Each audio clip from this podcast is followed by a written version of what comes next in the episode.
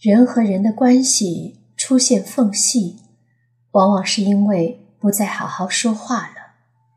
无论是与另一半还是父母，皆是如此。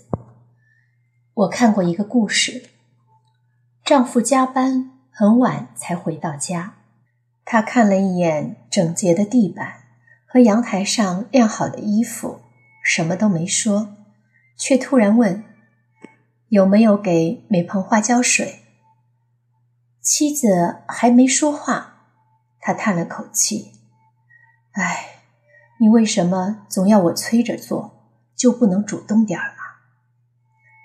话音刚落，他发现了热腾腾的饭菜，还有一个漂亮的奶油蛋糕，上面写着：“老公工作辛苦了。”他明白刚刚那句话很伤人，却没法撤回，而妻子给他开门时的笑容也消失了。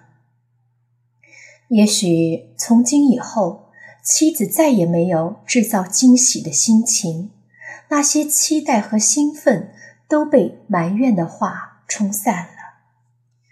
我认识一对模范夫妻，之所以感情亲密。就是因为会跟对方好好说话。朋友刚结婚的时候，丈夫不主动做家务，每次催着他做完家务，朋友就会夸：“哇，老公你有诀窍吗？居然打扫的这么干净，我真是小看你啦。”如果她需要丈夫帮忙，就会一脸崇拜地说：“老公，我明天加班。”你能帮我洗衣服吗？相信你一定能做好。丈夫毫不犹豫地说：“没问题。”与另一半相处，最好的陪伴就是好好说话。两个人生活在一起，无非是你哄我，我哄你，好好跟对方说话，才能让幸福感无处不在。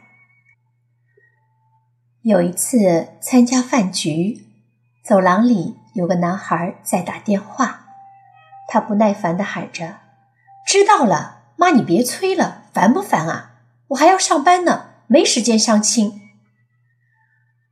我想起《胜者为王》里父亲说了一段感人至深的话：他不应该为父母结婚，他应该想着跟自己喜欢的人。白头偕老的结婚，因为我是他的父亲，他在我这里只能幸福，别的不行。电话那边催你结婚的人，何尝不像这位父亲一样，迫切的希望你能幸福？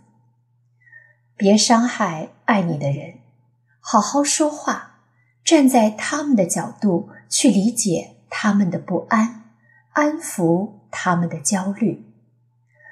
我身边很多人被父母催婚。有一次去哥们家做客，正巧看到他被催婚。他一直笑着给父亲倒茶，时不时的点点头。突然说：“我明白您的心意，就怕我一个人照顾不好自己。放心吧，为了以后能孝敬您和我妈，我怎么都要把自己照顾好喽。”我们对待外人总是彬彬有礼，却总是把最糟糕的一面给了亲密的人。殊不知，向最亲近的人发脾气，才是最愚蠢和懦弱的行为。与父母相处，最好的孝顺就是好好的跟他们说话，别让那颗爱你的心着凉。无论你多么聪明，多么富有。多么有地位，都会有控制不住情绪的时候。人的优雅关键就在于控制自己的情绪。当你觉得情绪不受控制的时候，就在说话前试着换位思考。另一位加班，所以在约会时迟到。想象自己加班以后，拖着疲惫的身躯面对堵车。一路忐忑地赶到他面前，他却一脸不耐烦地嫌你太慢，你会不会觉得委屈？父母总爱给你打电话，想象自己年纪大了，拼命疼爱的孩子独自在外打拼，希望孩子身边有个相互照顾的人，你会不会理解那些惦念？幸福的家庭需要好好的对待爱你与你爱的人，因为有爱，每句话都要好好说。有急事，冷静下来说。不要在生气时做决定，先冷静三分钟。人在急躁的时候，往往口不择言，说出的话可能抱憾终生。提醒别人的事，幽默地说。假如是善意的提醒，用玩笑的形式说，语气一定要柔软。没把握的事，别轻易的说，不要轻易的给出评价。没发生的事，不要胡说，不要人云亦云，更不可无事生非。凡事都要有证据。做不到的事，别随便说。做任何承诺之前，要确保自己可以做到。不要随便的许下诺言。伤害别人的事不能说，不要用语言伤害别人。语言的存在是为了让关系更亲密。伤心的事不要见人就说，不要把负面情绪强加给别人。这世上每个人都有伤心事，别人的事小心的说。不要在别人背后议论，不要随意的评判别人。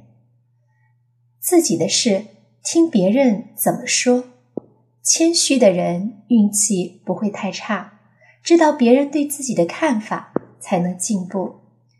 两个人的事儿商量着说。情侣或夫妻之间，所有的事都是共同的事，有福同享，有难同当，理解。永远比抱怨更重要。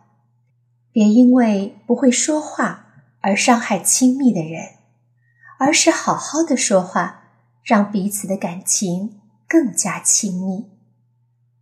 没有任何关系是无坚不摧的，坚固的关系需要经营，而经营的根本就是好好说话。毕竟。我们好好说话的原因，不是为了得到什么，而是为了不失去在意的人。